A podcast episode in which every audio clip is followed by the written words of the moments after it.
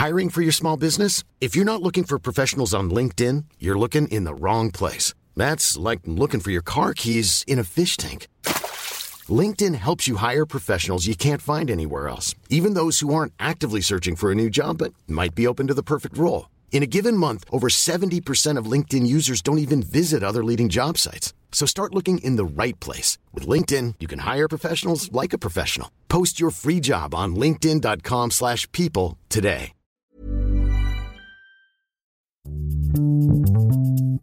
Bonjour, bonsoir, bon après-midi à tous et bienvenue dans ce nouvel épisode de Vous savez quoi Histoire de Daron.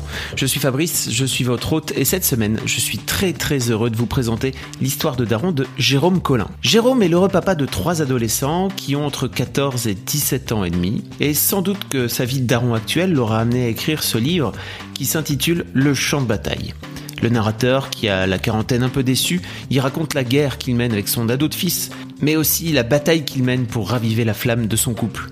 Alors, à titre perso, j'ai pleuré, j'ai ri devant ce bouquin, donc j'étais très très enthousiaste à l'idée de rencontrer Jérôme, et je n'ai pas été déçu. Je vous laisse tout de suite découvrir cette discussion dans ce nouvel épisode dont je suis extrêmement fier. Mais avant ça, si vous aimez Histoire de Daron, vous-même vous savez, abonnez-vous au podcast sur vos applis de podcast préférés, Apple Podcast ou Podcast Addict par exemple sur Android, ou alors vous pouvez aussi vous abonner au podcast sur Spotify et maintenant sur Deezer. Merci à Deezer de- d'avoir ajouté Histoire de Daron. Enfin, avant de passer à l'interview avec Jérôme, si vous avez une histoire de daron ou quelque chose qui fait de vous un daron un peu à part, surtout vous pouvez m'écrire sur histoire avec un S, de daron avec un S, gmail.com. Je vais faire en sorte de vous répondre. Mais j'ai suffisamment parlé pour cette fois-ci, je vous laisse en compagnie de Jérôme. On est avec Jérôme Collin. Salut Jérôme. Bonjour. Ça va? Ça va très bien. Alors Jérôme, t'es journaliste. Mhm. Tu es déjà t'es belge. Ça Oui. c'est important de le dire parce que tu sais en tant que Lillois, moi, j'ai grandi la frontière belge, tu sais, euh, côté de C'est un Eldorado inatteignable, je comprends. bah c'est là qu'on sortait, hein, parce que quand Ouais, on était gamin, c'était surtout c'était bien, Ouais, parce que les, Belges savent faire la fête. Tu as écrit un bouquin qui s'appelle Le Champ de bataille. C'est aux éditions Alary et je l'ai avalé sur une nuit totale. Mhm. J'ai commencé à lire comme ça en me disant ok qu'est-ce que c'est? Et je fais, ça fait partie des bouquins que j'ai pas pu euh, décrocher quoi. Ah. Peut-être que les gens te connaissent euh, par internet parce que t'es euh, es journaliste et tu fais une émission qui s'appelle Hep Taxi Oui, depuis euh, 15 ans c'est ça depuis 15 ans en Sur la sur la RTBF. Ouais, c'est le service public belge. qui est vraiment une émission super. Alors, il y a possibilité de te voir, c'est ça, tu disais, sur une forme. Alors, il y a une plateforme sur le site de la RTBF, rtbf.be, qui s'appelle Ovio, et il faut s'inscrire sur Ovio, qui est la plateforme des vidéos à la demande de la RTBF. Si on s'inscrit, c'est accessible partout en Europe maintenant, oui. Et donc, donc- on peut voir le taxi. Tu interviews des, des stars, mais vraiment des stars de. de- vraiment du. T'as eu des gros cadors hein, euh, Mhm, en, ouais. l'espace de 15 ans, euh, dans un- une émission un peu longue qui dure une demi-heure, trois quarts d'heure, c'est ça qui dure je- 40 minutes 40 et minutes. qui se passe dans un taxi. Avec ce taxi, on déambule dans Bruxelles. Et en fait, ça ressemble plus à une discussion euh, qu'à une véritable interview. C'est pour ça que je suis très content d'être avec toi aujourd'hui. Non mais ça me fait plaisir et vraiment je vous invite à regarder cette émission parce que si vous aimez les interviews comme moi, les interviews un peu longues et où on prend un peu le temps, ce qui est assez rare à la télé d'une manière générale, euh, regardez Hep Taxi, vous verrez, c'est vraiment cool. Ah, mais c'est gentil. Parlons un peu rapidement de, du champ de bataille, puis après on va parler de toi, parce que je pense que ton- sans doute ce bouquin est inspiré de, de ta vie déjà. Un petit peu. ouais. Euh, c'est l'histoire d'un, c'est l'histoire d'un père, en fait le narrateur, euh, qui est père d'un, de deux enfants, c'est ça, euh, qui sont adolescents. Euh, lui-même est un peu en désuétude. Il a quoi, 40 euh, Oh, il a la quarantaine, quoi. Voilà, une quarantaine un peu compliquée. Mhm. Il a une il a, il a un point de vue sur euh, la vie qui est sans doute plombé, on va dire, de, de son existence, hein, qui, Mhm. qui est pas fastoche. Son couple, c'est compliqué C'est un mec déçu. Déçu, en gros, de ses choix de vie, etc., etc. Et il y a euh, notamment cette euh, relation un peu compliquée avec son ado, Mhm. euh, qui a 17 ans, si je 16, 16 ans, c'est- 15 ans. euh, qui est au qui est au lycée. Mhm. Euh, et, et en fait, je, je, moi, ce livre m'a marqué parce que c'est la vraie vie. Ouais. C'est-à-dire qu'on a souvent ce truc. euh, en tant que parent, de venir dire euh, que tout va bien, que tout se passe bien, etc. Euh, parce que en fait, globalement, c'est quand même compliqué de dire que c'est que c'est compliqué. Mhm. Ne serait-ce que vis-à-vis de tes enfants, de tes propres enfants. Tout à fait. Et puis c'est un constat d'échec. On n'a pas nécessairement envie de participer euh, à ça et partager ça avec les gens. ouais. Et ce que j'ai adoré dans ce bouquin, c'est que t'y y vas, quoi. Tu... Mais moi, je déteste euh, les gens qui euh, qui disent chez nous tout va bien, on a des enfants exemplaires, ils réussissent à l'école. Et alors sur les réseaux sociaux, une fois que le mois de juin arrive, les gens qui euh, exposent comme ça les bulletins de leurs enfants, comme pour dire non pas mon enfant est brillant, mais regardez quel quel bon parent je suis. C'est une position que je déteste parce que elle met euh, en compétition le fait d'être parent. Or, s'il y a bien un endroit où on fait ce qu'on peut, c'est quand on est parent. Parce que je pense que parent, c'est une profession à échec certain.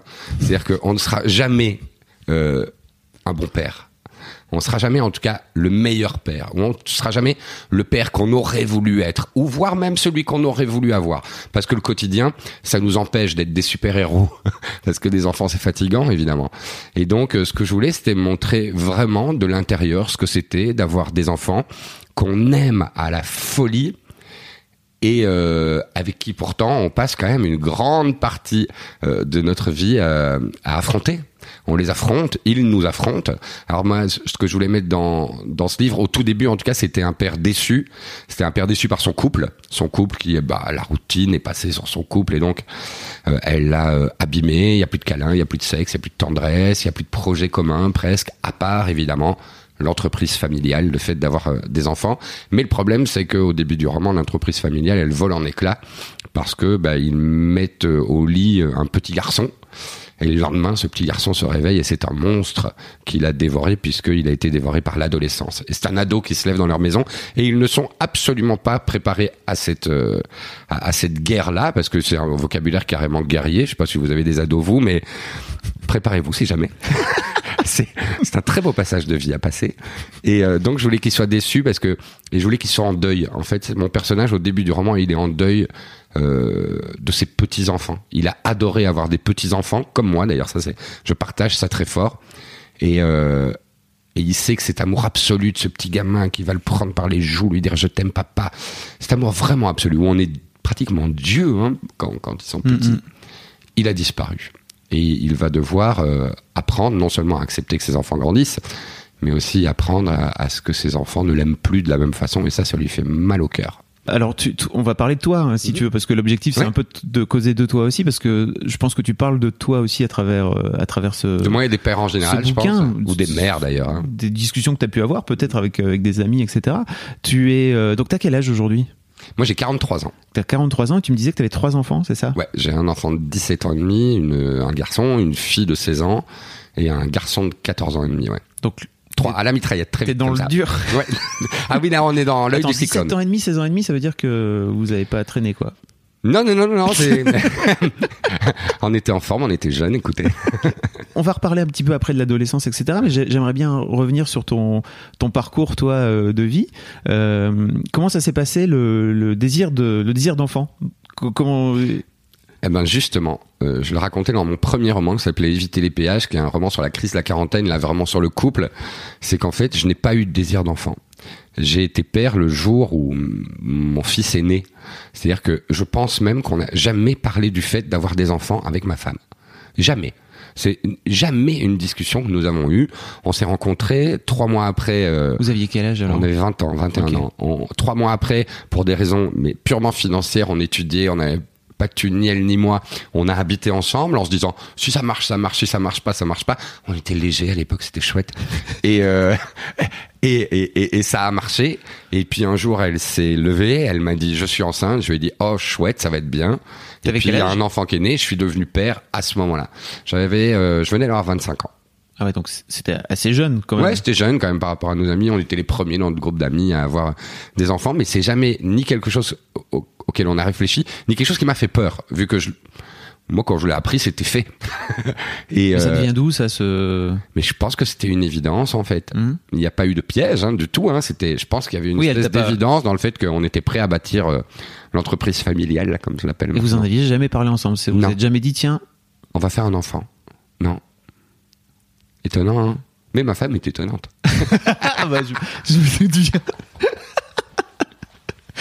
ok, et donc tu. Waouh, donc mais ça veut dire que la grossesse, tu t'en as pas adoré. Ah, t'en as quand même des souvenirs alors. ah oui, évidemment, le moment, elle m'a dit je suis enceinte, j'étais l'homme le plus heureux du monde. On n'en avait jamais parlé, mais je pense que c'est quelque chose que secrètement j'attendais, mais je ne m'étais jamais formulé la question de ma de me donner une suite. C'était jamais apparu chez moi. J'étais encore jeune et con et, euh, mais j'ai adoré le fait qu'elle soit enceinte, la perspective d'avoir un enfant et puis l'arrivée des enfants et c'était tellement bien d'ailleurs que on en a fait deux autres et euh, non non on a adoré ça tous les deux même si évidemment c'est c'est compliqué d'avoir euh, d'avoir trois enfants les uns à la suite des autres comme ça parce que je le dis dans le champ de bataille là j'explique que on avait survécu à la violence physique de leur petite enfance parce que c'est difficile physiquement quand on a trois petits enfants et puis là quand ils grandissent euh, le père dit euh, par contre là on était prêt à on était prêt à succomber dans les tranchées de l'adolescence parce que là c'est une guerre qui est beaucoup plus psychologique évidemment Il y a vraiment des phrases qui m'ont marqué. On en reparlera un petit peu après, mais t'as as ce, t'as ce, t'as cette euh, capacité à, à avoir des phrases définitives qui moi m'ont vraiment foutu des tartes dans la gueule. Où euh, tu parles notamment, tu parles beaucoup de, du rapport, euh, euh, en tout cas du rapport de, de- des enfants au- à la mère en particulier, en tout cas de son fils, de ce fils là à la mère. Et tu dis un truc qui, qui- pff, les mères sont comme ça, elles fonctionnent au malheur. Mhm. Waouh. C'est parce que sa mère l'appelle toujours et elle, lui dit mais il y a quelque chose qui va pas, t'as une drôle de voix ou t'es malade. Et euh, il y, a, il y a ça chez les mères, c'est terri- en tout cas chez des mères que je connais et Ouais. notamment la mienne. euh, Il y a une espèce de fonctionnement au malheur ou en tout cas à la peur de la tragédie. Euh, et euh, il y a euh, après, faut pas faire de généralité évidemment. Toutes les tous les hommes et toutes les, les femmes sont différentes, mais euh, mais il y a ça, ouais. Je trouve que euh, y a, certains êtres humains fonctionnent au malheur et des fois, moi, j'en fais partie. Mais c'est vraiment héréditaire chez moi, je pense. Oui, parce que ta, ta mère toi-même, tu Ah. disais, fonctionnait comme ça avec toi. Ta femme fonctionne comme ça aussi? Pas trop, non. C'est Ouais. plutôt euh, avec tout l'amour que je lui porte, il y a un côté euh, euh, qui est la chose que je, je préférais euh, avoir en moi et s'étendre. C'est, c'est- elle a un côté imbécile heureuse. Vous voyez ce que ça veut dire? C'est euh, c'est pas du tout euh, Non, non, c'est pas péjoratif. péjoratif. Au contraire, j'en rêve. C'est d'avoir une espèce d'insouciance D'insouciance. comme ça que moi j'ai du mal à attraper. Et d'ailleurs, c'est l'histoire du champ de bataille, c'est ça. C'est un père qui voit les choses qui ne marchent pas, il ne voit que ça. Il met la faute sur les autres, etc. Alors que s'il y a bien un personnage qui est stable tout au long euh, du roman, c'est la femme, c'est son épouse, c'est la mère des enfants qui, elle, ne va pas bouger.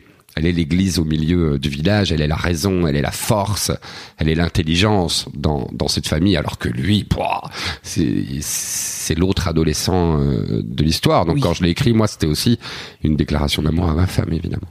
Tu dis, tu dis d'ailleurs que donc euh, le personnage a deux enfants et tu parles du, justement du fait que sa, sa, sa femme a trois enfants en fait. Il y a ce truc, Oui, il y a ce- cette position en tant que père qu'on a parfois et je, je, m'en- je, m'en- je me suis retrouvé aussi là-dedans où j'ai tendance à me reposer sur ma femme sur des sur des trucs de la vie quotidienne, mais parce que elle aussi, je pense, euh, veut embrasser ce rôle-là. Euh, Alors ça nous arrange bien des fois de penser qu'elle veut embrasser ce rôle-là.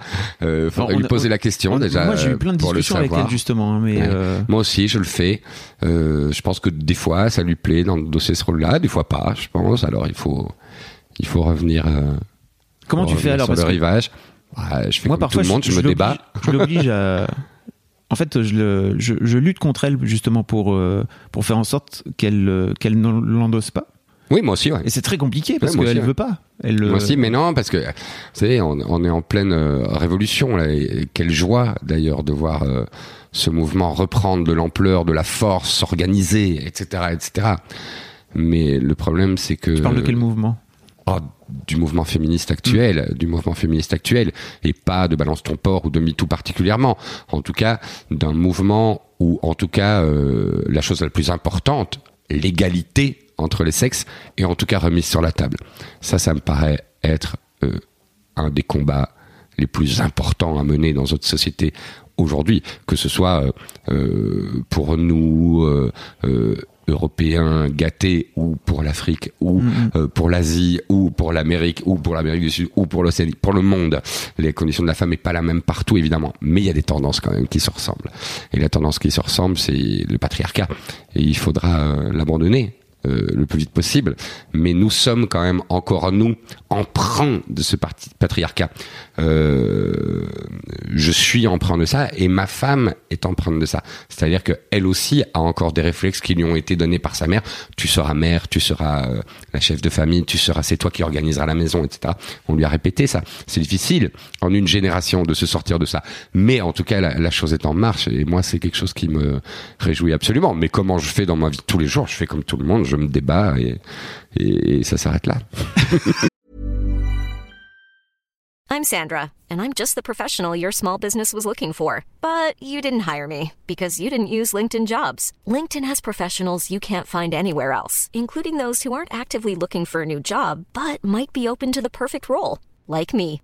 In a given month, over 70% of LinkedIn users don't visit other leading job sites. So if you're not looking on LinkedIn, you'll miss out on great candidates like Sandra. Start hiring professionals like a professional. Post your free job on linkedin.com/people today. Many of us have those stubborn pounds that seem impossible to lose, no matter how good we eat or how hard we work out. My solution is PlushCare. PlushCare is a leading telehealth provider with doctors who are there for you day and night to partner with you in your weight loss journey. They can prescribe FDA-approved weight loss medications like Wagovi and Zepbound for those who qualify. Plus, they accept most insurance plans. To get started, visit plushcare.com slash weight loss. That's plushcare.com slash weight loss. Comment tu fais par exemple avec euh, tes garçons euh, pour euh, les inciter, pour les éduquer, euh, par exemple au, au respect de la femme, ce qui est pour moi un vrai un vrai sujet, hein, parce que on peut on peut empouvoirer, ben, on dit ça chez Mademoiselle souvent, on empouvoire les filles, c'est super bien, mais en fait il faut surtout expliquer aux garçons aussi qu'il faut savoir laisser la place, et ça je pense que c'est un sujet qu'on a encore en tant que société, en tout cas en France, euh, assez peu abordé. Ouais.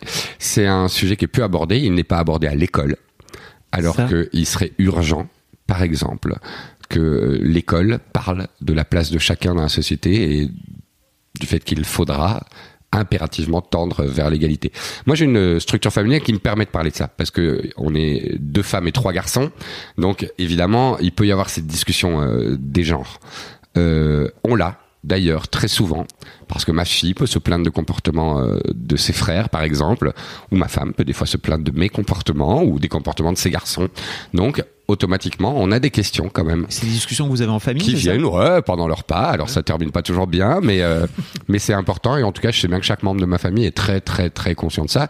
Et par exemple moi j'ai un garçon qui a 17 ans et demi, donc qui est en grand âge de s'intéresser euh, au sexe féminin et on a des discussions avec lui sur la manière dont dont dont on doit protéger les gens qu'on aime, même quand on les aime plus, par exemple, Euh, de protéger les gens qu'on a aimés, parce que des fois un ado c'est pas tendre quand ça quand ça fait une séparation. D'ailleurs, un adulte non plus.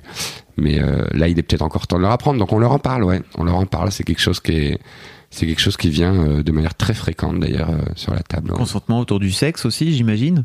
Comment Le consentement autour du sexe, pardon, je disais. Ça veut dire quoi le consentement autour du sexe? Bah, euh, de d'apprendre à tes à, à tes enfants d'une manière générale qu'en fait euh, non c'est non. C'est- Alors là, c'est une évidence. Alors là, c'est une évidence. Ça, c'est très clair aussi. Mais un- il y a un vrai tabou, hein. Il y a un mot, hein, ça s'appelle le respect. hein. Le respect de l'autre, c'est euh, la volonté de l'autre, le corps de l'autre. Tout ça lui appartient à 100%. Il n'y a pas euh, un millième de petit pourcent qui appartient à l'autre. C'est ça, c'est quelque chose qui est très sûr. Et d'ailleurs, même dans la famille, hein, la structure familiale, le corps de l'autre, ça se respecte. La salle de bain, les toilettes, ce sont quand même des endroits où le corps de l'autre, de temps en temps, même en famille, et de manière tout à fait euh, c'est pas méchant, mais n'est pas respecté. Donc il faut apprendre aux enfants. Vous ne rentrez pas quand votre mère et votre sœur sont. Mais on apprend aussi à la sœur à ne pas rentrer quand ses frères sont sous la douche parce qu'elle, elle a pas à voir qu'il commence à avoir des poils. Vous voyez ce que je veux dire? Il y a une intimité et l'intimité ça se respecte. Si l'intimité se respecte, le corps de l'autre se respecte. Si le corps de l'autre se, respecte, alors on arrive à quelque chose, je crois. Tu parlais de l'école. Mais c'est un travail de tous les jours. Hein, c'est super chiant parce que tout est toujours remis en cause, évidemment. Ah ça. tu disais justement tout à l'heure que euh, c'était le, le d'être parent, c'est le, le truc euh, qui amène forcément à l'échec. Tu crois? Ouais, je crois. Je, je pense qu'on peut être le meilleur père, mais on aura toujours à un moment, et je pense à plusieurs moments, voire à de nombreux moments, parce que ça dure 20 ans quand même cette histoire d'élever un enfant et de lui donner des ailes. Enfin, en tout cas, des racines même, et des ça ailes. dure même toute la vie. Ouais, ça dure toute la vie. On aura été injuste. On aura été. euh, on aura eu des mauvaises réactions. Euh, on n'aura pas fait tout ce qu'on pouvait de temps en temps parce que euh, parce que on est fatigué, parce qu'on a des problèmes au boulot, parce que on a la flemme, parce que ça va pas dans notre couple, parce que ceci, parce que cela. On n'est pas les. C'est pas un rôle où on peut être parfait. Ça dure trop longtemps que pour pouvoir y être parfait, le fait d'être parent. Donc il faut accepter, euh, je pense, le fait d'être absolument imparfait. il y a une chose, je pense, qui ne peut pas faiblir, euh, c'est l'amour qu'on porte à nos enfants.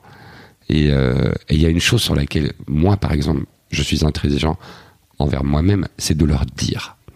Parce que je pense qu'en fait, dans une vie d'enfant et d'adolescent, un petit enfant, ça entend beaucoup. Je t'aime, tu as bien fait ça, des compliments, etc. Une fois que l'adolescent arrive et il se met en rébellion, il se met en rébellion parce qu'il doit s'y mettre, hein, c'est un processus physiologique. Il ne l'entend plus. Il ne l'entend plus à l'école. On n'entend plus, c'est très bien à l'école. Tu as bien fait. Ça ne s'entend plus. Hein, c'est le contraire. On est quand même dans une école plus punitive. On va que- reparler de l'école que après. de si récompense. Je sais que t'en as gros. Je- Ouais. et, euh, et, euh, et, et, et donc, je trouve ça très important de continuer à leur dire quoi, quel que soit leur âge, bah, que je les aime. Moi, je trouve ça important. Et sur ce, moi, j'ai une famille où la parole sur cette question-là est, est libérée. Alors, elle est libérée dans tous les sens, évidemment. Quand euh, ils peuvent aussi me dire des choses absolument cruelles euh, sur ma façon d'être père, sur Mhm. moi, euh, sur notre famille. euh, Et évidemment, ça va dans tous les sens. Comment t'as fait pour dépasser, euh, enfin pour prendre conscience de ça et pour le mettre en place? Parce que je pense que c'est un truc qui vient pas naturellement. De- Si. Si Chez moi, oui. Chez toi, ouais. Chez moi, oui. euh, mais moi, je suis comme ça. hein. J'ai un besoin absolu de dire aux gens que j'aime que je les aime. Sinon, je me sens pas bien. Et, euh, et donc, ça c'est un, ouais, fais ça de soi dans ma famille. J'ai toujours fait. Avec mes amis aussi. Et, euh, Même tes potes, euh, Ouais. euh, parce que c'est un truc qui se dit pas, par exemple. ouais, entre avec potes. mes amis garçons aussi. Ouais, ouais. Ouais, ouais. Je peux leur dire, tu me manques, je t'ai pas vu depuis longtemps. Ils le prennent comment. Comment Ils le prennent comment ben, Ils me connaissent. Ils Oui, c'est ça bien. Et est-ce que tu as la sensation que d'avoir euh, exprimé cet amour-là les incite à, à, à- à- à passer euh, la, la barrière en face Tu vois ce que je veux dire ou pas? Alors, je l'espère. Ouais. Là, pour le moment, à l'œil nu, ça ne se voit pas encore. Faut être tout à fait honnête.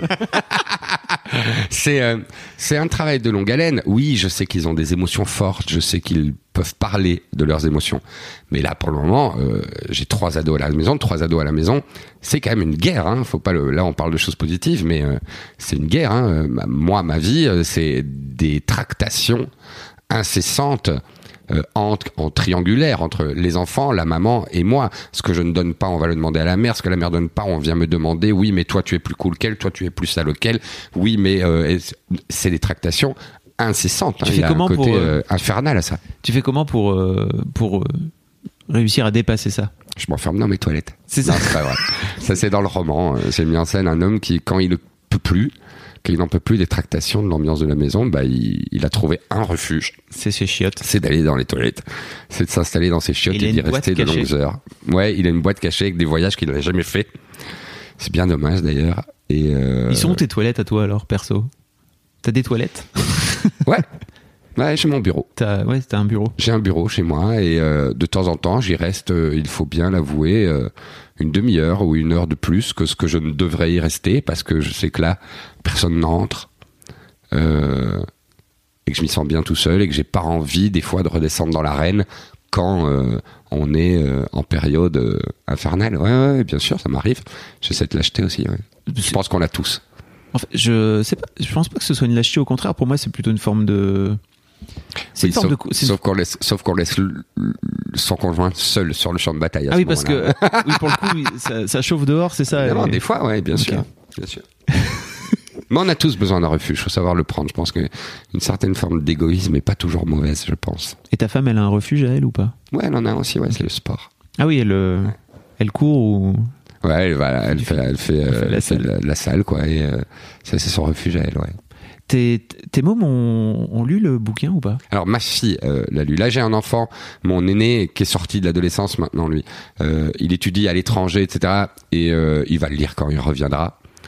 Il est parti très loin. Ma fille l'a lu, le petit l'a pas lu parce qu'il en a rien à caler. Mais alors rien du tout.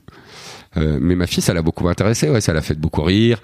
Elle était inquiète parce qu'elle dit Est-ce que tu racontes notre histoire? Je dis non, je raconte l'histoire d'une famille où il y a des adolescents. Mais je raconte pas notre histoire, chérie, je me permettrai absolument pas.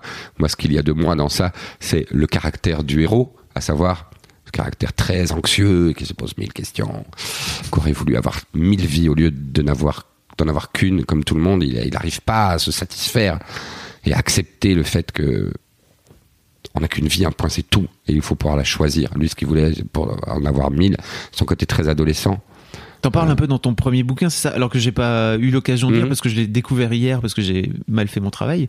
Mais, euh, mais euh, oui, c'est ça. Dans ton premier bouquin, tu parles de, ce- de, ce, de cette fameuse crise euh, de comment je fais pour choisir euh, ma vie. C'est compliqué. Ouais, c'est un héros qui. euh, ça s'appelle Éviter les péages. Le premier, c'est un hommage à Bachung, hein, marcher sur l'eau, éviter les péages, Ouais. jamais souffrir, juste faire hennir les chevaux du plaisir.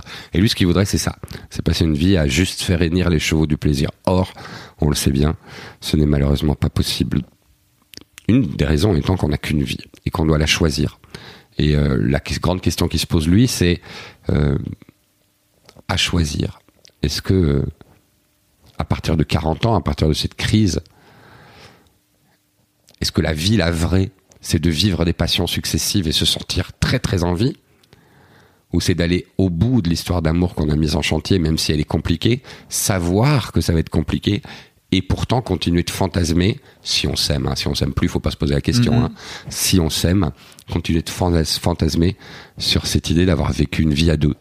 C'est la question qui se pose dans, dans le livre et je, je suis pas sûr qu'il ait une réponse très claire à la fin. Est-ce que- Peut-être qu'il y en a pas. Je crois qu'il n'y a pas de réponse, non. Et puis surtout, euh, je pense que la question peut, enfin la réponse n'est pas forcément la même à 40, à 50 ou à non, 60. je crois quoi. pas, non. Mais en tout cas, entre 40 et 43, il n'y a pas de changement de réponse, je peux vous le confirmer. On- tu parlais de l'école tout à l'heure. Ouais. Le, le bouquin parle beaucoup de l'école. C'est un des sujets. Oui, de l'échec scolaire dans lequel est, est le, est le, est le- Paul, c'est ça, le, Paul. le garçon. Euh, et t'en profites pour euh, donner ton, ton opinion, je pense qui est ton opinion personnelle sur Oui. le système scolaire d'une manière générale, euh, que tu trouves totalement désuet et, Mhm. et d'un- et d'un autre temps en fait. Oui, moi j'ai. C'est quoi l'école idéale pour toi? Alors, avant de parler de l'école idéale, je la connais pas parce que je suis pas un théoricien de l'école. Je sais, je sais parler de Non, du, t'as- vé- du vécu et des sentiments. Moi, j'écris dans le livre, euh, j'ai détesté l'école et elle me l'a bien rendu. Mm. C'est-à-dire que moi, en tant qu'élève, quand j'étais gamin, j'ai haï l'école. J'ai haï les couloirs, j'ai haï la sonnette, j'ai haï l'autorité des profs, j'ai haï les matières, et pourtant j'ai réussi très facilement. J'étais plutôt un élève moyen, mais qui avait des facilités, donc c'était c'est plutôt bien. Mais j'ai détesté ça. Et quand mes enfants ont été en âge de rentrer à l'école, et quand je parle d'école, je parle d'école secondaire, donc euh, le collège à partir de 12 ans, euh, pas vraiment l'école quand ils sont petits, mais plutôt là où le collège commence, là je dois dire que je suis tombé de très haut. Parce qu'en fait j'ai réalisé qu'en euh, 30, 40 ans, l'école n'avait pas changé. Mes enfants subissent aujourd'hui la même école que moi. Or, le monde a quand même massivement changé depuis euh, que moi je suis sorti de l'école. Il y a eu la révolution technologique, évidemment. Il y a eu la révolution des sciences cognitives. Et pourtant, l'école ne semble pas s'être adaptée. Euh, on pousse aujourd'hui les parents, vous le savez, euh, à surstimuler les enfants. On va à l'autonomie, faire répondre l'enfant alors qu'il est dans le ventre de la mère. On met un mobile au-dessus de leur lit pour qu'ils s'éveillent. On, leur demande de s'asseoir plus vite qu'en fait ils ne le feraient. On leur demande de marcher plus vite qu'ils le feraient. On les stimule. Or, une fois qu'ils rentrent à l'école, c'est un message paradoxal qu'il leur a envoyé. C'est assieds-toi, tais-toi, écoute. Et ça, c'est extrêmement paradoxal dans la société dans laquelle on vit. Et moi, ce assieds-toi, tais-toi, écoute, et ajouter au fait que la seule manière d'évaluer un enfant entre ses 6 et ses 18 ans, c'est quand même 12 années de sa vie sur les 18 qu'il passe sur cette terre, ça va être une cote sur 20 ou sur 100. Or, ça me paraît ça ancestral.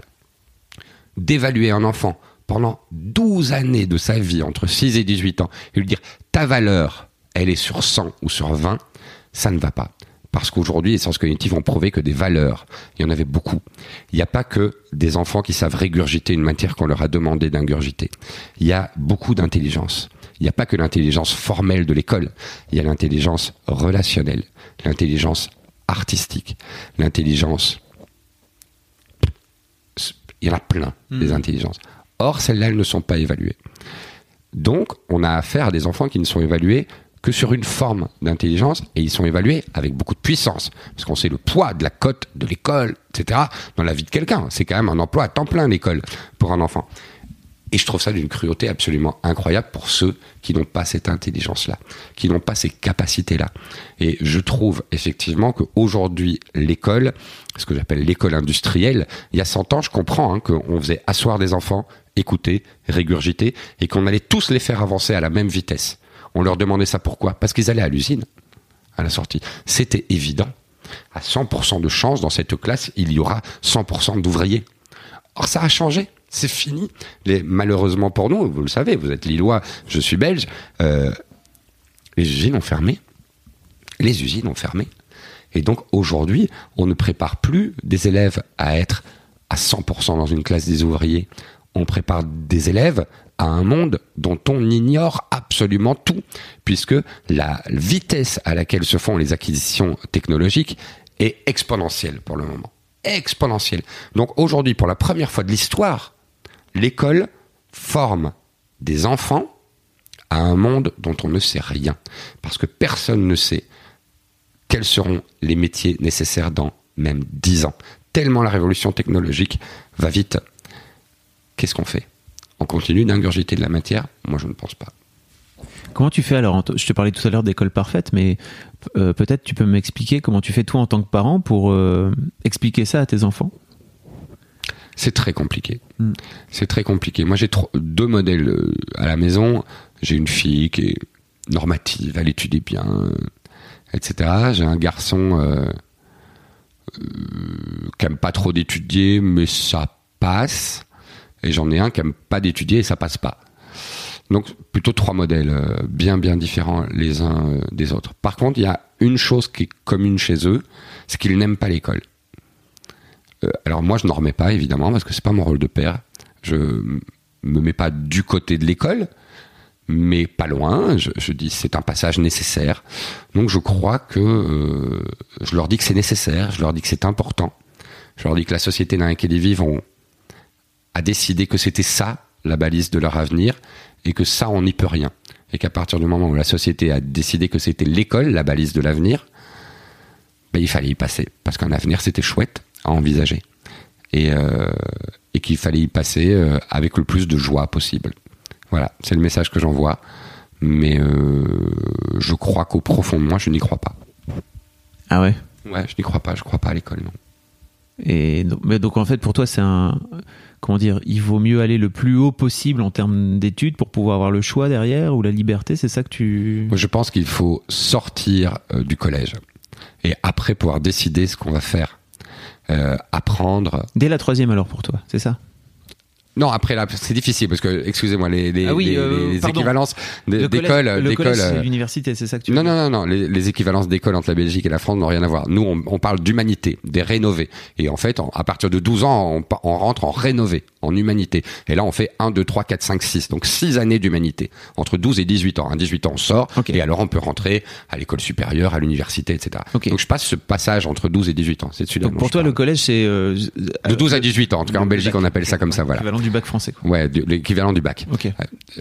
Je pense que ça devient intéressant après le bac. En tout cas en Belgique. Je connais moins le système scolaire français, mais je pense que il est aussi relativement euh, à la traîne si j'envoie les messages que je reçois et sur ce bouquin et sur une vidéo qui a beaucoup tourné aussi sur internet euh, et qui a beaucoup tourné en France avec de nombreux euh, j'ai reçu de nombreux messages etc donc je me dis que ça doit être un petit peu un petit peu la même chose et comment tu fais pour pour euh, inciter toi tes, tes mômes à, je sais pas choisir un métier par exemple ou choisir une vocation. Tu c'est quoi ton mais ça ça n'a rien à voir avec l'école justement. De choisir un métier ou une vocation. C'est des rêves qu'on va poursuivre. C'est les envies c'est les intuitions. Moi ma fille elle m'a dit euh, il y, a, y, a, deux semaines ah, j'aimerais bien être psychologue parce que j'aimerais bien travailler dans les prisons pour aider les gens qui ont besoin de moi pour se réinsérer dans la société. Donc okay. 14 ans c'est ça? 16 ans 16 ans pardon. Ouais. je dis très bien chérie Très bien, on va mettre tout ça en place si tu as envie. On verra l'an prochain si tu as changé d'avis. Si tu pas changé d'avis, on continuera de mettre en place. Mais là, elle est dans un cursus normatif, euh, les fameuses humanités entre 12 et 18 ans. Il va falloir attendre le bac pour choisir euh, cette option si jamais elle veut faire de la psychologie euh, ou pas. Je, je pense vraiment, moi aujourd'hui, que l'école est un mauvais moment à passer en attendant de pouvoir décider ce qu'on va faire de sa vie. C'est malheureux, hein, parce que je pense que l'école, ça peut être l'endroit le plus dingue du monde, le plus génial du monde. Parce que apprendre, c'est quelque chose de formidable. Mais la manière dont on apprend à nos enfants aujourd'hui à l'école, ils ne trouvent pas ça formidable. Ce sont des enfants qui ont muté, hein, il faut pas l'oublier. Hein. Aujourd'hui, ils ont euh, un téléphone au bout de la main qui est pratiquement greffé. Euh, ils ont accès euh, à l'information du monde entier en quelques clics. Ils sont habitués à être notifiés toutes les minutes. Donc leur capacité de concentration sur un seul objet pendant 50 minutes, elle est foutue. Alors on va pouvoir hein, dire oui, mais il faut le conserver. Euh, oui, il fallait aussi conserver l'ancien français, on ne l'a pas conservé. À un moment, le monde malheureusement a évolué, on ne s'en est pas rendu compte. Et quelquefois, c'est au système de s'adapter. Et là, je pense par contre que c'est vraiment un moment où le système va devoir s'adapter à la mutation des adolescents. On va pas pouvoir faire marche arrière sur ça. Je pense que c'est impossible. Et plus tard, le système se mettra en marche, plus grands les dégâts seront, je pense. Waouh Je pense. je pense. Après, c'est un avis personnel. Je pense ça. Non, non, mais ok. Euh, Aujourd'hui, il est incroyable d'avoir une scolarité entre 12 et 18 ans où on vous dit, vous vous asseyez, vous écoutez, vous allez régurgiter, et vous asseyez et vous vous concentrez 50 minutes de suite. Puis vous avez deux minutes de pause, allez dans une autre classe, et on recommence une heure, et puis une nouvelle heure. Les sciences cognitives, elles ont prouvé qu'un être humain, c'est même pas un enfant, mais un adolescent, un être humain peut pas se concentrer plus de 20 ou 25 minutes de suite. Qu'est-ce qu'on fait de cette information que les sciences cognitives, les sciences, nous donnent? On n'en fait rien. On continue de faire des heures de cours de 50 minutes. Ben non, à un moment, si on apprend quelque chose par la science, il faut en déduire des choses. Et il faut notamment en déduire qu'il y a moyen probablement de refaire une école aussi exigeante, aussi intelligente, mais avec d'autres manières plus adaptées au monde dans lequel nous vivons aujourd'hui. il y a un autre truc aussi avec lequel tu as du mal à l'école, c'est l'autorité. Et c'est le. C'est pas l'autorité, l'autorité, je trouve c'est une bonne chose. dans la Non, non, société. mais c'est l'autorité abusive C'est ça. qui me dérange. Dire le, le libre arbitre, euh, la- la- le- de nier le libre arbitre des, des mômes d'une manière générale. Moi, il y a vraiment un truc qui m'intéresse dans l'éducation en général des parents, c'est comment tu fais pour élever ton ton môme à en faire un adulte euh, le, le moins pire possible. Ben, Et- moi, j'ai aucune idée. je fais de mon euh, mieux comme tout oui. le monde. Non, mais je, je te demande pas une recette, hein. je te demande ta recette à toi. Euh, et notamment par rapport à la liberté. Ce qui est pour moi un. tu fais des grands yeux là, on ne Ah bah voit ouais, évidemment, c'est ma valeur aussi. Oui. J'espère que je vais en faire euh, des Que- adultes libres. Comment ça se comment ça se concrétise au quotidien dans, dans vos rapports d'une manière générale? Tu disais tout à l'heure qu'ils pouvaient te dire euh, que t'étais euh, un- le un truc Ils ont le droit de me dire des choses cruelles. De toute façon, même si je leur donnais pas le, droit, de toute façon, ils le feraient. Parce qu'un adolescent, quand même, ça s'oppose à, ça s'oppose si à, si- à la figure paternelle, quand même, et la figure maternelle, la figure parentale. Moi, ils m'ont Si- déjà dit, tu sais, ta vie, j'en veux pas. Ta vie de merde, j'en veux pas. T'as pas d'amis. Euh, avec maman, euh, vous vous disputez tout le temps, ce qui est pas vrai, mais on se dispute évidemment comme tous les couples. Vous disputez, euh, euh, t'as pas de fric, euh, t'as pas de truc. Là, les ados, ça a quand même, c'est quand même rempli de fantasmes de perfection. Or, ils constatent quand même que la vie chez eux, ben, ce n'est pas parfait. Donc, ils, s'y opposent. Comment tu Moi, réagis leur- quand, quand Ah, moi, je leur dis, vous avez la liberté de le t'as une penser. vie de merde Je leur dis qu'ils ont la liberté de le penser. Je leur souhaite d'avoir une aussi belle vie de merde que moi. Voilà ce que je leur dis. Et, euh, et je leur dis que c'est pas gagné, qu'il va falloir faire des efforts, il va falloir du courage, il va falloir un peu de chance aussi. Parce que moi j'ai une belle vie de merde. Elle me plaît bien, moi, ma vie de merde. Et euh, voilà ce que je leur dis. Mais je pense que, en fait, dire à un enfant, tu ne peux pas dire ça, tu ne peux pas te rebeller contre moi, c'est aussi faire preuve de bêtise. Parce que le principe même physiologique de l'adolescence, c'est de se rebeller contre son modèle pour pouvoir le dépasser. Pourquoi est-ce qu'on s'y opposerait si on sait que c'est un passage nécessaire? Alors, évidemment, il y a des limites, et on doit les mettre en tant que parent. Mais dire à un adolescent, tu n'as pas le droit de te rebeller, tu restes assis, ce n'est pas possible. Or, là on revient à l'école, elle le fait. L'école empêche les adolescents d'être des adolescents. Alors c'est difficile, hein, parce que la rébellion, elle est puissante, elle est, je pense, plus puissante qu'hier encore. Aujourd'hui, elle est elle dépasse évidemment les bornes. Là, ça doit être sanctionné parce qu'il faut une forme d'autorité. Parce que je pense que les adolescents ont besoin de cadres extrêmement stricts pour évoluer, pour comprendre la société dans laquelle euh, ils vivent. Mais leur refuser le droit de nous dire que la société qu'on leur donne, elle est merdique, et de nous critiquer, je pense que c'est une erreur. Je pense qu'ils ont le droit de le faire. Et si on leur laisse le droit, on leur met quand même aussi implicitement la pression de faire mieux. voilà. C'est ce que je pense. C'est génial. Tu sais que il y a beaucoup de, de nullipares qui écoutent, euh, qui écoutent Histoire de Daron. Et je suis, c'est une de mes fiertés, en fait. C'est-à-dire qu'il y a beaucoup de jeunes Ah ouais qui n'ont pas encore d'enfants, qui écoutent Histoire de C'est Daron. vrai Plein, plein, N'en faites pas Je rigole. c'est pas vrai. Faites-en, mais avec quelqu'un que vous connaissez. Ouais, c'est mieux. Et en connaissance de cause. Et je pense que l'un des trucs, euh, enfin, notamment tout ce que tu es en train de raconter, tout ce que Histoire de Daron raconte en général, je pense que ça te donne des billes, en fait, pour, euh, pour savoir où tu fous les pieds. C'est Parce que moi, par exemple, à titre perso, personne m'avait jamais dit tout ce que on est en train de se raconter là. C'est vrai Euh, Non. Mes parents, bien sûr que mes parents m'ont pas dit, tu vas voir, tu vas en chier parce qu'en fait, à cause Ah de non, toi, moi on non plus, moi non plus, mais moi non plus. Bien Euh, sûr. On m'a pas dit ça. Et je pense que cette, la libération de cette parole-là, elle est hyper importante. J'aurais préféré savoir moi en avant où je foutais les pieds Moi et aussi. ouais, on est d'accord. Et euh, et, et, euh, en fait, l'un des trucs qui marche bien, je trouve, c'est qu'il y a ce truc de passage de passage de relais. Tu vois, passage de témoin et que euh, ton, ton témoignage notamment peut servir à ça, de savoir, ok, en fait, c'est un autre modèle que le modèle. Je pense que c'est pour ça aussi qu'il y a pas mal de, Mhm. de jeunes qui nous écoutent. Euh, c'est que c'est un autre modèle que le modèle de mes propres euh, de mes propres parents. Parce que tu disais que vous parliez beaucoup, etc. Est-ce que vous avez euh, des, des moments de, tu disais autour du repas, etc. Tu, tu déclenches toi des discussions comme ça pour venir. euh, Ouais. ça- Ouais, ouais. Ouais, moi je déclenche des discussions à table. Alors c'est pas toujours une bonne idée parce que des fois ça termine dans les cris, dans disputes carrément. Ah oui, oui, moi j'adore ça, avoir des discussions avec mes enfants. euh. J'ai- J'aime bien les, écouter. Alors à m'entendre là, euh, euh, on dirait que tout va bien.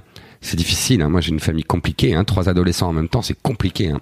C'est, euh, une adolescents vie en de trois ans. Conflit quoi. Ouais, c'est ça. trois enfants en trois ans, ce qui est, Ouais. ce qui est très rare en fait. hein, En trois ans et demi, ouais. Trois ans et demi. ouais. Ouais. Et donc euh, c'est chaud. Hein. Je peux vous dire que quand je parle de champ de bataille, c'est le titre du livre, c'est le champ de bataille vraiment. Euh, des fois ma famille, hein, c'est des conflits euh, insensés. C'est euh, une espèce de violence de temps en temps aussi avec des adolescents. Des fois ça va beaucoup trop loin les adolescents. Et euh, mais par contre il y a une chose qui est toujours au-dessus. En tout cas me concernant. Des fois eux l'oublient. C'est l'amour évidemment. c'est l'amour. Et moi, c'est ce que j'ai voulu raconter dans ce livre, dans le champ de bataille. C'est ma question de départ, c'était comment est-ce qu'on peut, dans la cellule familiale, aimer autant des gens que notre concubine, notre mari et nos enfants, et leur dire aussi mal? Comment est-ce possible de s'aimer autant et de ne pas parvenir à se le dire vraiment et même à développer dans cette même structure où on s'adore une réelle violence, une réelle injustice? Comment ça se fait que la famille, alors qu'a priori c'est un endroit où on s'aime, est un endroit aussi compliqué? Moi, c'était ça ma question euh, de départ. Et donc, je voulais aller pas suivre un personnage qui était dans le deuil de ses petits enfants, qui était confronté à un adolescent qui ne voyait pas en fait qu'il allait devoir pas laisser la place, mais laisser son fils devenir un homme. Il devra se rendre compte par les faits dans le roman. Et à la fin, bah, ce qu'il est dit, c'est je t'aime, tout simplement, parce que c'est, on est comme ça. Euh, et je pense que nos enfants, même si à un- une période de leur vie, ils nous le disent plus, ils nous aiment. Et ça, c'était euh, ce que je voulais moi raconter dans ce livre. Il y, a- il y a un truc aussi, je pense, qui lui manque, c'est le, c'est le toucher. C'est c'est l'aspect corporel. Et tu disais justement tout à l'heure que quand, euh, quand les enfants sont petits, il y a un truc euh, très. Moi, c'est un truc que j'ai. C'est marrant parce que ça m'a vraiment rap- rappelé un truc que j'ai vécu il y a quelques semaines où euh, je vais à la piscine désormais le samedi matin avec ma grande fille, si tu veux, donc elle a 11 ans aujourd'hui. Et euh, on, elle- on fait des longueurs, et en fait elle fait des longueurs, etc. Elle va se balader et tout. Et tu sais, il y a ce, ce bassin le samedi matin pour les parents que j'ai dans lequel j'ai été moi il y a quelques années où tu as des parents des plus jeunes avec des enfants plus jeunes et il y a ce truc corporel de prendre ton enfant contre toi tu fais des bisous machin tout ça et je me disais putain mais ça c'est fi- enfin, fini en fait alors même si on continue à se faire des câlins avec mes filles et tout il y a- je vais plus la prendre dans la piscine contre moi ça serait chelou quoi tu Non. vois vraiment Euh, et je me suis dit putain en fait je l'aurai plus jamais Non. ce truc là et je pense que ton personnage dans le Il est dans ça. il est là-dedans. Mhm. Et puis en plus, il a perdu ce, ce refuge euh, qui pourrait être de, de, de l'amour et du toucher aussi avec sa femme. Ouais. Et il Plus en- personne ne le touche. Voilà. Et il ne touche plus personne. C'était l'idée. T'es le premier à me le dire d'ailleurs. Mais c'était une idée. J'étais très conscient dans l'écriture du, du livre. Euh, c'est terrible. Ce moment où, alors, moi j'ai plus ça avec mes garçons qu'avec mes filles. Euh, ma fille, euh, elle vient encore Elle faire un câlin à son câlins. papa, même si elle a 16 ans. Alors, c'est plus tout le temps, c'est plus de la même façon, etc. Mais elle peut encore se blottir, prendre dans les bras et tout ça. C'est plus furtif. Mais ça existe encore. Avec les garçons, faut pas se cacher, beaucoup moins. Comme euh, le père, etc. Et, euh, et moi, ça me manque. Moi, ça me manque énormément parce que j'ai- tellement adoré ça, d'avoir un bébé sur mon ventre comme ça et qui s'endort. Mais ça a été une révélation, moi, pour moi, euh, ce plaisir-là dans la vie. Et ça m'a bouleversé. Ça, ça n'existe plus, par contre. Et, euh, Et c'est pas euh, le passage le plus simple. Quand tu viens vers eux, ils t'envoient bouler ou Non, non, ils m'envoient pas bouler, ils vont, ils vont accepter, mais euh, c'est encore l'autre gros lourd là qui vient me prendre dans ses bras. Et t'as pas réussi à leur euh, transmettre ça ou tu, pen- tu penses qu'ils vont, Mais ils vont si, se le révéler mais je- je- Enfin, si, je ne sais pas. Je pense que si, je Ouais. pense qu'ils seront comme ça. Je, ce que j'entrevois maintenant, Mhm. c'est que c'est des êtres euh, qui ont aussi beaucoup de tendresse. Mais là, à l'âge qu'ils ont maintenant, non, non. Et alors il galère avec sa femme aussi, ce personnage. Il est plutôt en galère avec sa femme, ouais. Et je pense que ça fait ça fait écho euh, à pas mal de trucs. Euh, je pense c'est pas mal de quadras notamment Mhm. où euh, t'es dans un Il y a pas mal de quadras qui sont en galère avec leur femme. Euh, il est, il est lui-même en train de se dire, ok, en fait, pour faire en sorte de, de réparer la famille, il faut d'abord que ça passe par le, réparer Par le notre couple. Notre couple.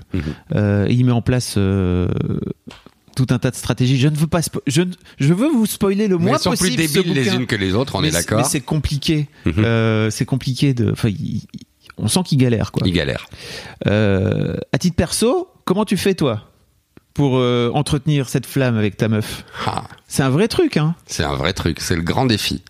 C'est le grand défi du couple. Hein. Euh, c'est mes deux semaines, c'est pas le truc le plus compliqué du monde. c'est mes 25 ans. Dites donc, comment on fait bah, Je fais pas ça tout seul, déjà, on est deux. Ouais. Euh, comment on fait pour entretenir euh, notre flamme? Bah, Déjà, un, des fois on n'y arrive pas. Ça c'est très clair. Des fois on est mauvais à entretenir notre flamme. Et vous vous le dites? On se le dit, ouais. Mm. Il y a bien un moment où ça sort, ouais. on se le dit, ouais.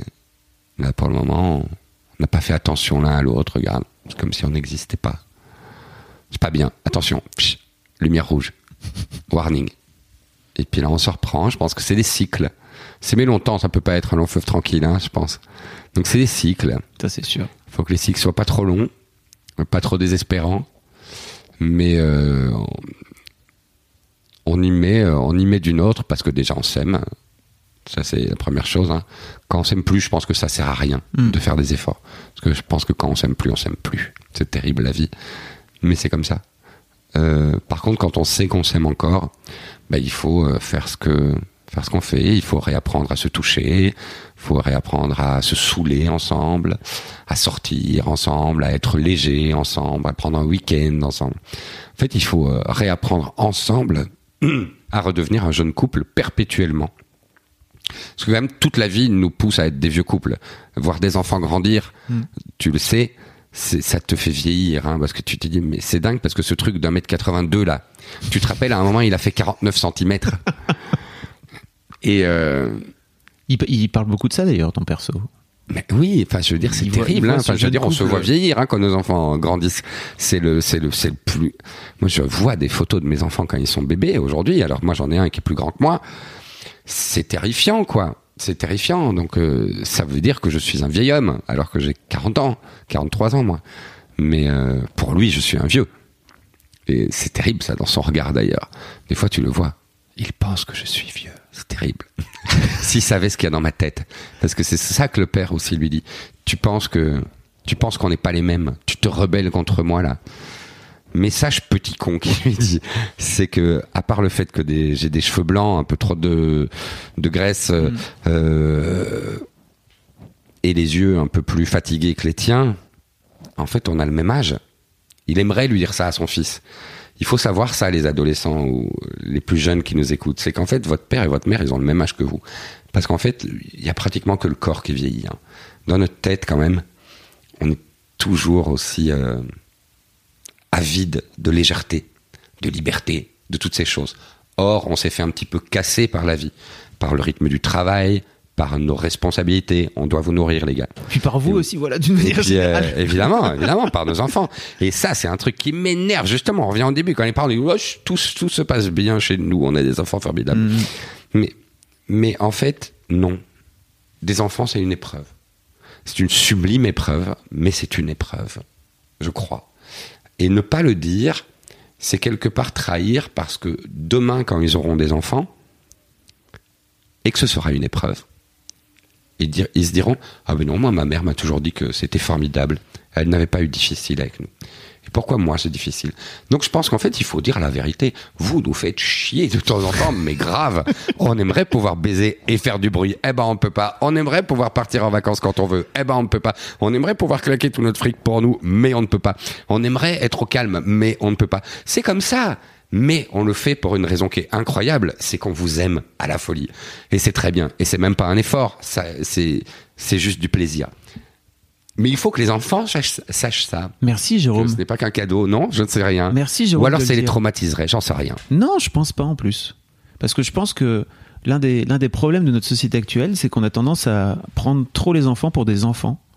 Et euh, en fait, euh, faut pas non plus trop les prendre pour des adultes. Hein. Tu, on- tu parles notamment de, dedans dans le bouquin de, de, de- des, images qu'ils peuvent voir de violences extrêmes, d'attentats, etc., etc. Donc il y a quand même un moment où il faut savoir les protéger d'un truc.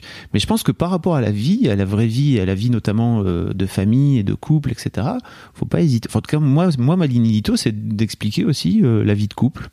Et puis, euh, bon, pour l'instant, elles ont pas l'air d'être traumatisées. Et puis, peut-être qu'elles le seront. Et puis, comme tu disais, bah, en fait, euh, j'aurais merdé. Et puis, pas très grave. Et puis voilà, on trouvera. Tant qu'on fait de notre mieux, c'est bien. je pense.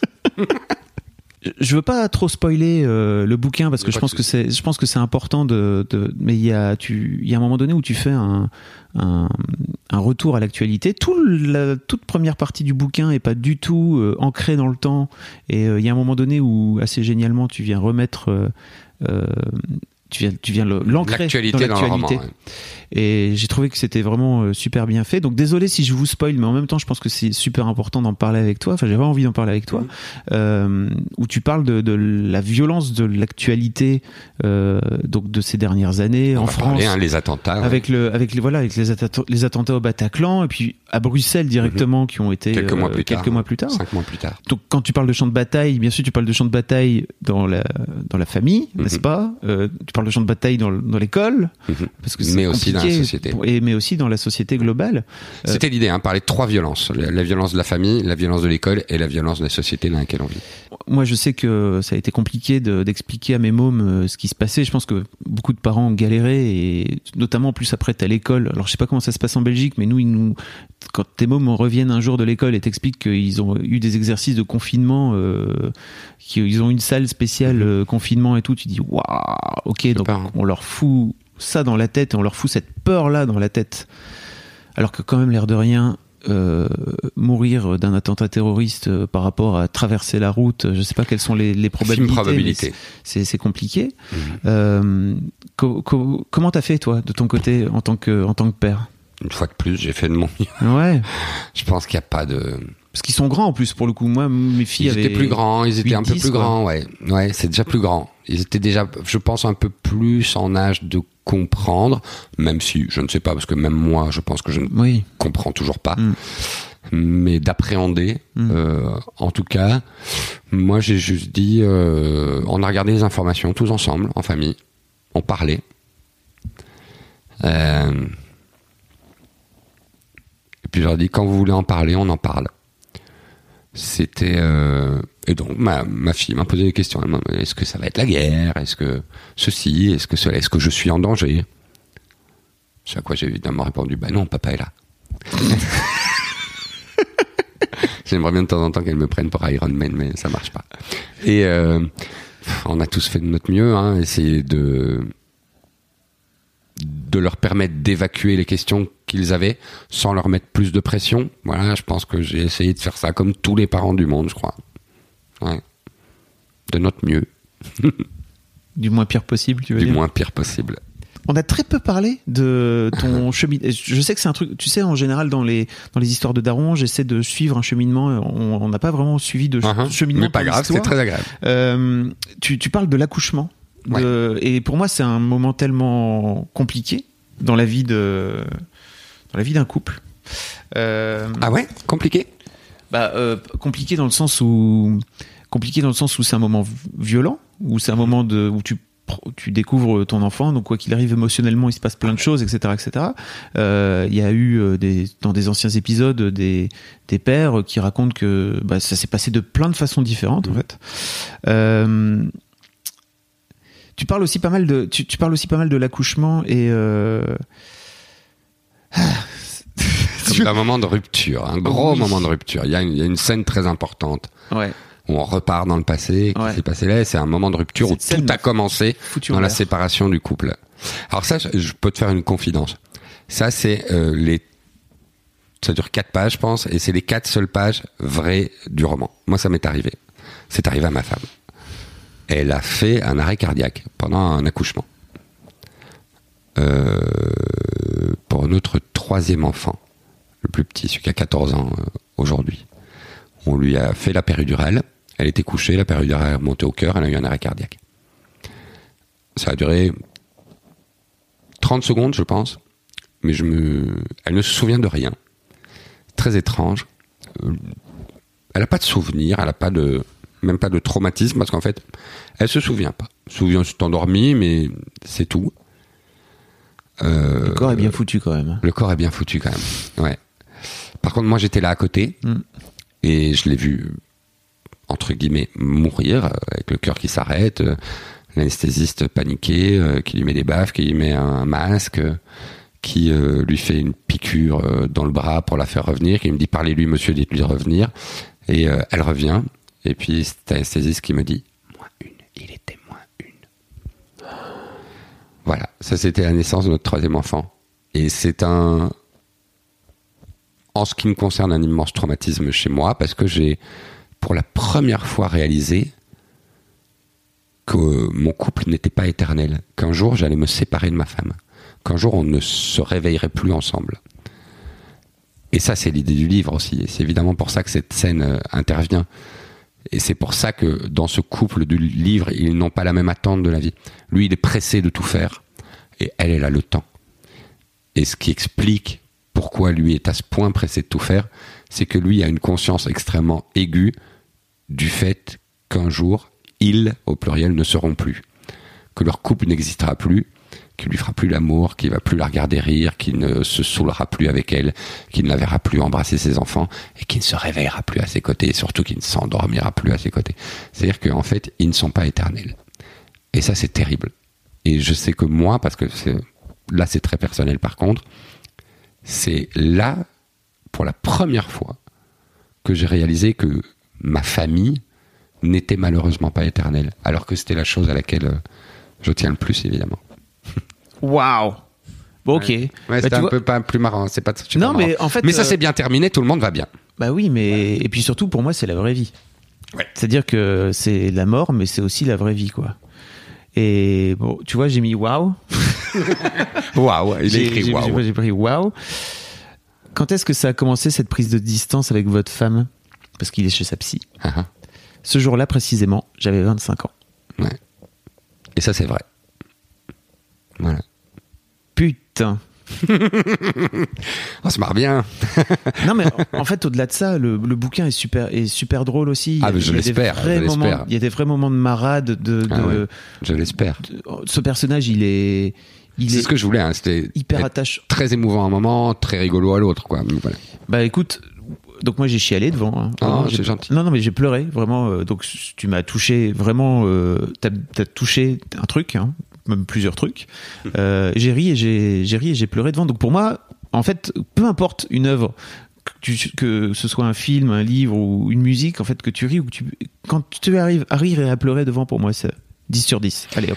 Tu vois, moi aussi, moi aussi, évidemment, moi aussi. Après, euh, c'était mon objectif de départ. Moi, c'est surtout pas à moi à dire euh, si ça marche pas. Moi, j'en sais plus rien parce que ce livre, Oui, je me- je le connais par cœur, je connais tous ces trucs, mais je sais que je reçois beaucoup de messages. euh, me disant des choses euh, similaires et ça me remplit euh, de joie vraiment de parvenir euh, à assembler ces deux choses-là que sont le rire et l'émotion.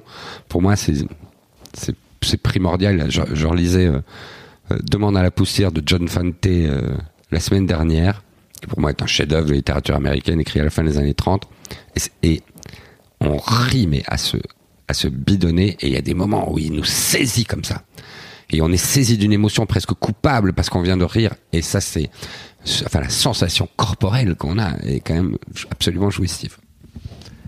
On va s'arrêter là, Jérôme. Merci beaucoup. Bah, merci à toi. C'était un moment fabuleux. Ah, Vraiment. bah, pour moi aussi. Écoute, j'ai j'ai vraiment laissé euh, prendre. autant kiffé que j'ai kiffé la, la lecture de ce bouquin. Je, je- alors que vous soyez euh, parents ou pas parents d'ailleurs, j'espère que si vous êtes ado et que vous écoutez ça, tu sais, j'ai fait les histoires de Daron de McFly et Carlito, et donc euh, ils ont ramené plein de d'ados dessus et qui écoutent. Eh ouais, bien. Et, et c'est trop cool. Super. Vraiment. Et donc, euh, si vous êtes ado et que vous avez des parents que vous trouvez comme les, les enfants de Jérôme un peu trop vieux et, euh, et en fait un, un peu relou, euh, n'hésitez pas à aller voir un petit peu ce qui se passe dans la tronche euh, éventuellement hein, de, de, votre- vos parents. de vos parents. parce Et que vous verrez qu'on est aussi con que vous, en fait. mais qu'on vous le montre pas.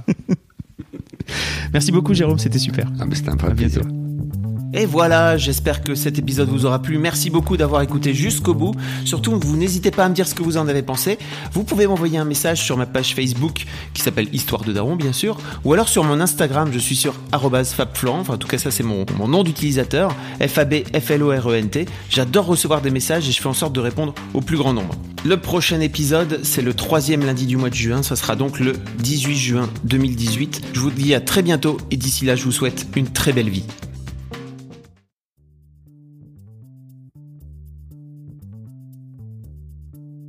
Merci beaucoup pour votre écoute. Avant de nous quitter, si vous avez aimé ce podcast et cet épisode, merci de lui mettre un commentaire sur Apple Podcast et 5 étoiles de préférence. C'est le meilleur moyen de le faire connaître. Vous pouvez faire comme Joel Esquimau qui le 11 août 2020 a mis 5 étoiles en disant Arrivé ici en cherchant des informations pour la naissance prochaine de ma fille, je suis tombé sur un podcast qui change la vie. Je le conseille aux futurs papas, mais aussi aux autres. Les histoires sont intéressantes pour la vie. Merci d'avoir lancé cette super initiative et merci à tous les darons qui Mom deserves the best, and there's no better place to shop for Mother's Day than Whole Foods Market. They're your destination for unbeatable savings, from premium gifts to show-stopping flowers and irresistible desserts. Start by saving 33% with Prime on all body care and candles. Then get a 15-stem bunch of tulips for just $9.99 each with Prime. Round out Mom's menu with festive rosé, irresistible berry chantilly cake, and more special treats. Come celebrate Mother's Day at Whole Foods Market. Partagent leurs opinions et leurs histoires. Un grand merci à toi et vous aussi vous pouvez faire pareil. Vous vous rendez sur Apple Podcast et vous cherchez Histoire de Daron directement dans l'appli ou sur votre ordinateur. Merci à vous et rendez-vous tous les premiers et troisièmes lundis de chaque mois à partir de 6h du matin pour un nouvel épisode d'Histoire de Daron. Un grand merci à vous pour votre écoute.